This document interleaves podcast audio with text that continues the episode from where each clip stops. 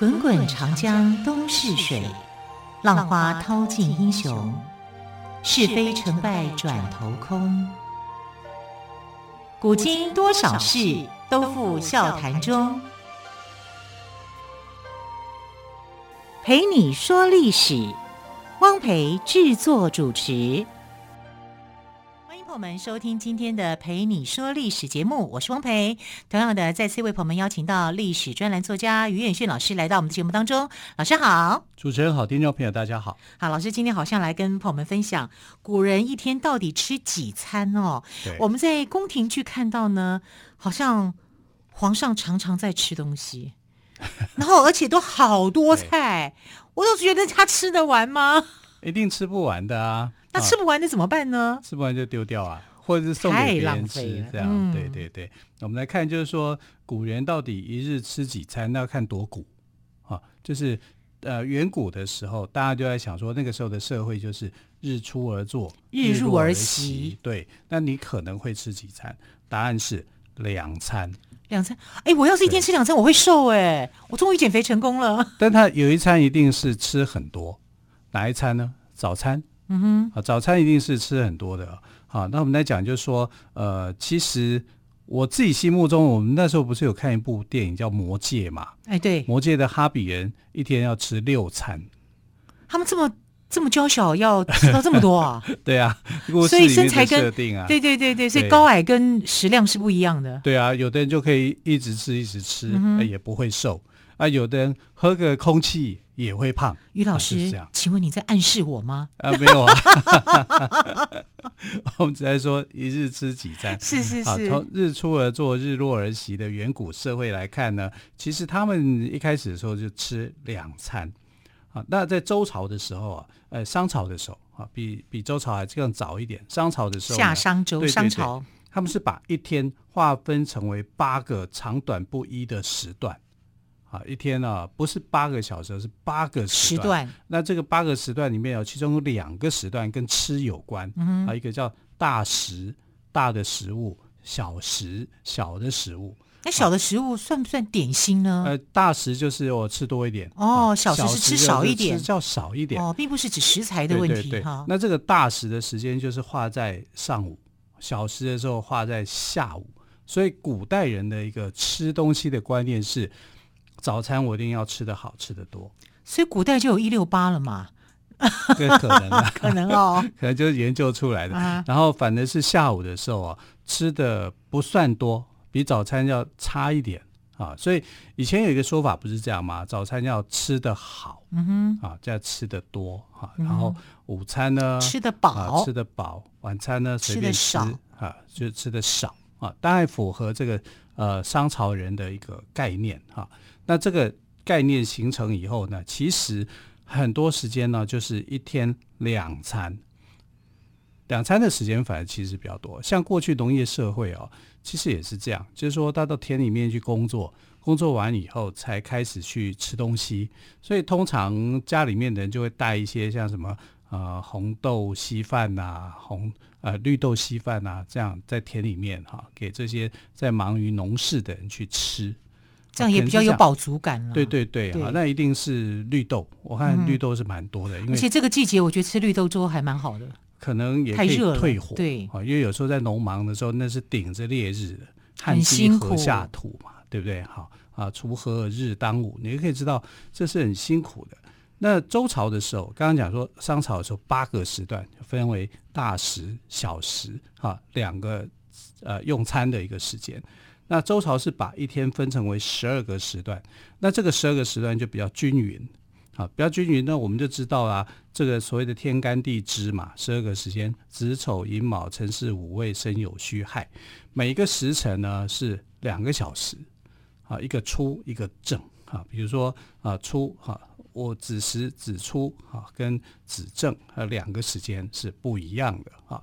那这个子时是什么时候呢？子时就是晚上的十一点到一点，啊，第一个第一个小时是十一点到十二点，十二点到一点，一点，啊，这两个时间，啊，一个时辰啊是两个小时，概念上来讲，所以有长安十二时辰的这个说法，那其实就是长安二十四小时。对啊，就是反恐二十四小时。这个故事是这样的。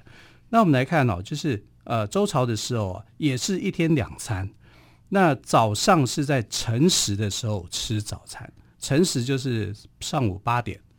所以如果我们现在来讲，就是呃，你到周朝去旅行，上午八点是他吃早餐的时间，跟我们现代人好像。还也差不多，差呃，可能早上八点差不多，我们可能还要晚一点吧。哦，像我你要上学的话，像我是很早，哦，对对对，我六点多，早上六点多就吃早餐了，太早了。啊，所以周朝人大概是上午八点的时候吃早餐，那申时也就是下午三点左右的时间吃晚餐。哎，这个现代人来讲是 tea time 的时间呢。对啊，下午茶的时间，那个那个是英国传过来的时间啊，所以他们其实如果我们旅行回到周朝的时代，啊，大概就是这样子哦。那早餐呢叫做食时，食时的那个食时，哦、食物的食，哈，就是吃饭的时间，食时。那下午的这个时间呢，称为叫哺时，啊，哺育的哺，一个口字边那一个哈，所以我们常常会有这个。呃，汉字里面或者汉语里面啊，都有那种啊安补头，比如说客家话哈，安补，这就是那个补哈，补这个字就是下午的意思。那我们如果回到这个商朝跟周朝，一天两餐，你就会觉得怎么样？哎呀，三餐不济啊，怎么对，怎么只有两餐而已？那什么时候才有这个所谓的三餐哦？那是要到什么时间呢？哇，时间过得好快，要到唐朝的时候才出现。啊，为什么唐朝才会出现呢？因为唐朝国力很强，好，经济发展很繁荣。那在唐朝之前，其实大部分都饿着肚子的时间，可恐怕是比较多的啊。所以唐朝因为国力强盛啊，就富庶，所以你给他一天两餐，哦，他下午在饿得受不了，他会有一些点心啊，所以。就发展出来这个在两餐之间，哈，早晚餐之间呢，啊，有个吃点心的时间，啊，晚上的时候会吃宵夜嘛。你叫我三四点钟的时候吃完，到晚上我会肚子饿，对啊，啊，就要一些点心来吃，啊，这样就变成了一日三餐。哦，所以一日三餐从唐朝的时候概念才发展出来的，嗯，跟我们现在吃的时间有点不太一样，就对了。呃，其实也是差不多啦，啊，就是说。你你不要守着说三四点，可能两三点吃也也可以啦。啊，如果你不饿的话，对对对。那为什么这个？但你晚餐也不可能说吃到太晚，为什么呢？因为唐朝的时候还有宵禁，到了晚上的时候门是关起来的啊，就是夜晚的时候你其实是出不去的，你只能在某个区某个区里面这样子活动啊。所以这个唐朝是有宵禁的。那到哪一朝没有宵禁呢？宋朝对，宋朝不但没有宵禁，还有。因为我觉得宋朝是个很快乐的时代。嗯、宋朝太开心了啊！就是中国唯一有夜市的一个时代，就是宋朝啊，所以他没有这种宵禁的问题。哎，晚上都要就都要做做生意的，哪有什么宵夜的问题啊？嗯、所以宋朝是。非常开心的，他的生活有点像现代的生活。对啊，你说做生意的摊贩，当然希望人来人往，他东西好卖啊。对啊，而且他的夜市开很晚啊，开到三四点的。哇，真的是夜市啊，所以他有点夸张啊。所以大家都在想说，如果你想要真的想要回归到旅行要穿越的话，那最好穿越的时代就是宋朝，因为跟我们现代人的生活很像。而且要什么有什么，夏天有冰可以吃，有冰哎、欸！你那个没有电的一个时代里面，竟然还有冰。啊、对呀、啊，他们那这样冰怎么保存呢？啊，他冰会，因为古代的时候啊，他们有想过说要让这个食物去保鲜。嗯、那你保鲜什么时候会有冰？一定是冬天嘛，嗯、对不对？啊，冬天会结冰啊，纬度比较高的地区会结冰，所以他们在这个冬天的时候就去挖冰。挖了很多冰，然后就去储在这个呃轿子里面。轿子是往下挖的啊，不是不能平摆哦，平摆就融化啦。对呀、啊，所以它一定越往下挖的时候，才比较不会越凉。对啊，温度会下降嘛。反正我觉得古人有古人的智慧了，对对对，他们知道要怎么样去弄。对，然后他们会设计一种类似冰箱的东西，这冰类似冰箱的东西，我们称为叫做冰鉴。鉴是哪个鉴？鉴就是鉴别度的鉴哦，引以为鉴的那个鉴。好，那那这个我好像在《延禧攻略》里面有看过。哎，对 对，哦，对不对？他就是把冰给皇上，对对对，这样那做保温，对啊，好保凉啦。然后你吃起来你就有冰凉凉的感觉，在。这么热的天气里吃到凉凉的东西，哇，身心舒畅。对啊，这种不插电的冰箱啊，其实在古代就开始发明有了，嗯，啊，而且起源的很早，从商代的时候就开始有哦，啊，开始有这种，所以古人难以想象哎，很难哈，真的很难以想象。对，有些我在想说，哎，没有制冰机，那怎么弄呢？有些青铜器里面都有这样的一个。呃，冰鉴的一个装置，然后周朝的时候哈，还有一种特殊的工具人叫冰人。冰人，对对对，冰人就是负责要去挖冰的。哦，他需要大量的冰，到夏天才会凉快啊，啊，不然的话那个呃没有办法的，撑不下去啊。好，古代天气也许没有像现在那么闷热，可是还是热啊。热的时候就是会热。对对对，哈，所以你还是需要去吃冰的。嗯，好。那我们是要来讲，就是说到唐代的时候呢，就有了一日三餐这种概念。嗯哼。可是这种一日三餐这种概念哦，也不是一般老百姓能够承受得起的，因为有钱嘛，你才有办法一日三餐嘛。那没有钱的，都还是过着像商朝啊、周朝啊那样的一个生活，就一日两餐。是，所以这是贵族才享有的一个生活。嗯，所以一日三餐这个概念是从唐朝形成的。不过，不是每个人都可以一日三餐。贵族跟世家呢，经常有点心吃的时间。一般的平民百姓还是一日两餐。好，先休息一下，之后再请于老师帮我们做这方面的故事补充。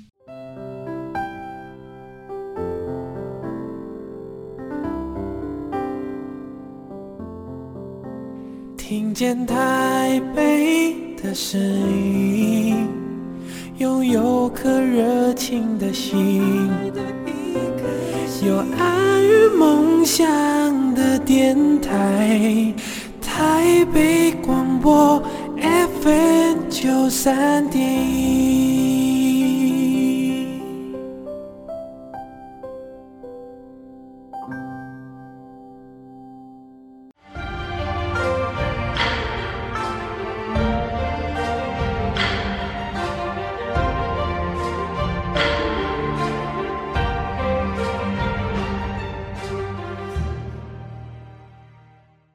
从唐朝开始呢，就有开始一日三餐这个概念了哦。对。不过呢，我刚刚听到于老师讲周朝就懂得怎么制冰，我真的是太佩服古人的智慧了。对，可以夏天的时候呢，是商朝还是周朝？在商周都有哦，都有，因为他们就呃研发所谓的冰剑嘛。是。啊，那这个冰剑到了宋朝的时候呢，是流行的啊，所以宋朝里面你可以吃到冰了，哎，好幸福哦。嗯。啊，所以能够穿越回去的话。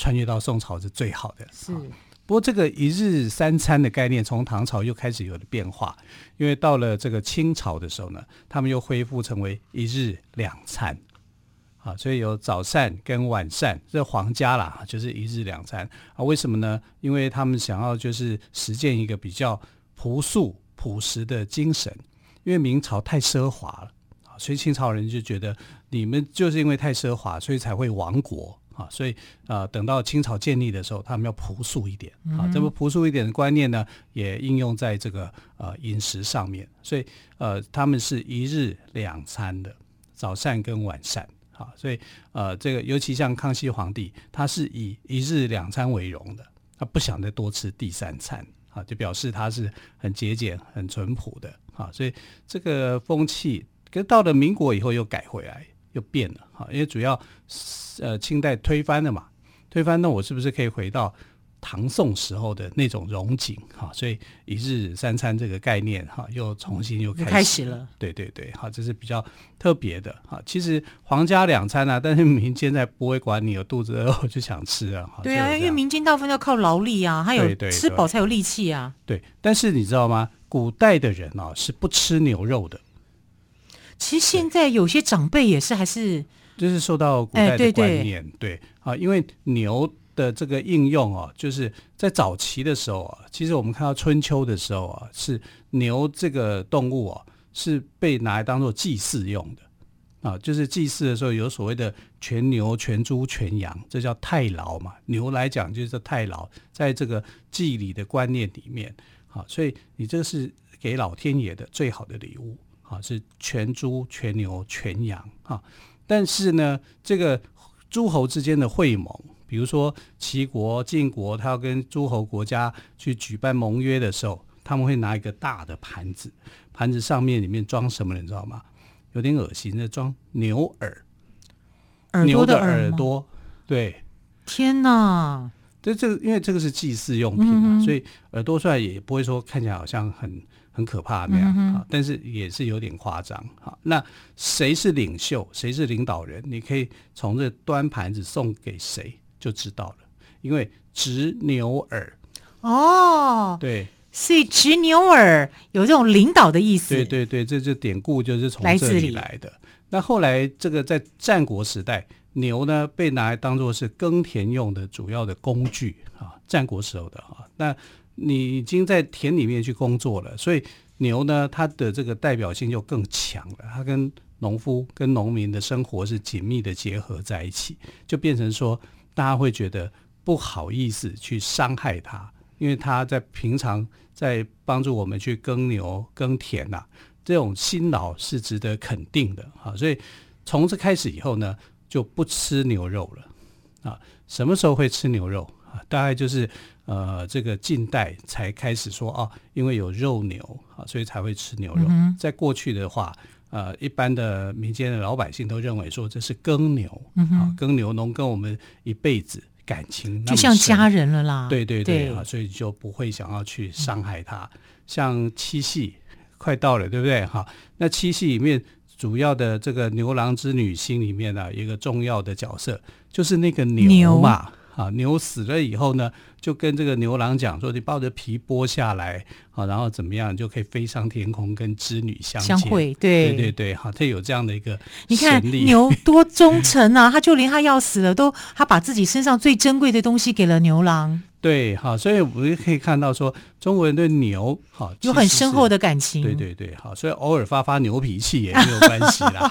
我知道《西游记》有牛魔王就对了。对那我们现在抢着吃和牛，哎，也很贵。但是现在观念不一样，不一样，就是肉牛啊，那是肉牛了，对，那不一样的。所以，所以你看《满汉全席》里面那么多菜，一百道菜里面没有一样是跟牛有关的。哎，对，没有牛肉哦，对，是没有。我还没想过这个问题呢。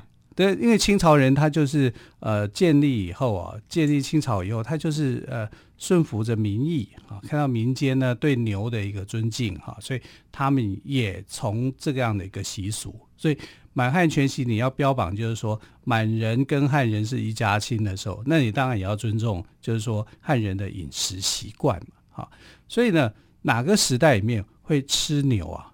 没有。真的很没有。如果那个时代里面发生吃牛的事件的话，那表示什么呢？表示这是一个抗争啊。像呃，这个明朝建立的朱元璋啊，他小时候他就真的把牛给杀了，宰了就吃了。为什么？因为他很贫穷啊，没得吃啊。然后你这个呃地主就欺负他们啊，所以干脆就把地主的牛给杀了。啊，然后就好朋友大家一起吃，哇，嗯、煮牛肉面、牛肉汤。没有，我觉得那是不得已的啦。对对对，当你真的很饿的时候，你只有这个选择啊。是啊，还有像这个施耐庵写《水浒传》的时候，哈，有一段的情节就是梁山伯的好汉吃牛肉。其实原来的版本不是写吃牛肉，是写吃什么？吃羊肉。哦，因为中国人喜欢吃羊肉，羊是一个非常好的东西，很温补的。对，所以他就说这是吃好的东西。但是后来呢，施耐庵在改写的时候啊，就把这个话本的故事改为吃牛肉。好，为什么要从羊改为牛呢？因为你吃羊肉就是一般的吃法啊，但你改为牛肉的话就不一样，牛肉就是一种反抗。好，所以吃牛肉在施耐庵的《水浒传》里面呢，其实代表的是一种反抗的精神。我们从这个小细节里面呢，就可以看得到，啊，他就是啊无所谓，啊，我就是要反抗政府，我就是要反抗权威，啊，有这样的一个反抗精神在，啊，所以吃牛肉这个东西啊，在呃中国古代里面是很少看到的。从战国以后，啊，几乎各朝代甚至还有明文规定，你不可以屠宰牛。你不可以杀牛。你如果胡乱杀牛的话，你是犯罪的。可是可不可以杀牛，也是可以的哈，就是在一些条件之下，比如说这只牛是病死的哈，或者是怎么样，你要去处理它，你就可以去呃杀它哈，但是必须要经过政府单位的核准，经过核准以后。你才会，你才可以去杀这只牛。是，哎，于老师，你听你讲这个牛哦，我突然想到，好像包拯就是包公，他曾经破获了一关于牛的一个案件，对不对？对对对，这个呃，历史上啊，唯一记载包拯破案的东西就是割牛案。其他的我们看到都是民间故事，是。对民间故事里面写都跟包拯无关，无关，只是用他的名字而已。哦，那把他神化了啦。对对对，那他这个呃割牛案是怎么来的？割牛舌哈、啊，就是他在当县令的时候呢，啊，突然就有人来报官，哈、啊，就说某某人呢，这个家里面的牛啊，被人家不知道为什么被人家啊把牛的舌头给割掉了，那。牛的舌头被割掉，他会怎么样？他会很痛苦啊，他会流血死亡啊。所以这个人就是凶手，杀牛的这个人呢，是故意要去呃，这个因为牛来陷害这个人。所以包拯那个时候就知道了，他就跟这个来报案的人说：“这样子啦，你很简单，你把牛处理掉，怎么样处理掉？你把他给杀了，好，去去吃牛肉去吧。”嗯，反正牛也活不了了，你就这样子做。然后那个人听了就觉得很纳闷，就说：“可是我把牛给杀了，我这样不就犯罪吗？”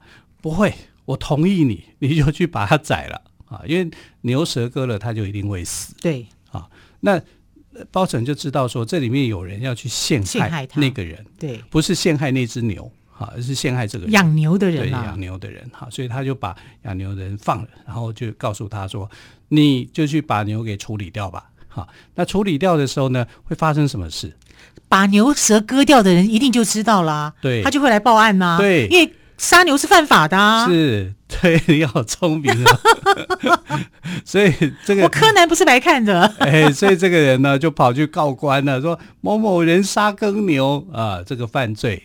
然后包拯就说：“你怎么知道？对，这牛其实就是你割的，牛舌就是你割的。对，好，所以就吓他一下哦，马上就说出实情来。原来他就是跟这个人有仇嘛，嗯、所以就利用这个呃割牛舌要去陷害他。啊，那没想到包拯那么聪明啊，他反而用这个方法，就是说你怎么会知道说这个行为是我叫他，我同意的。”我叫他去处理牛的，那不是说他不爱惜牛，因为牛已经真的没办法了。嗯、他被割舌头以后呢，他也活不了啊。所以包拯就将计就计哦，引出真正的犯人。对，所以他是很灵活的，他并不是说脑筋死板板的哈。所以这个包拯，虽然我们说他的故事大部分都是捏造的、假的啊，那。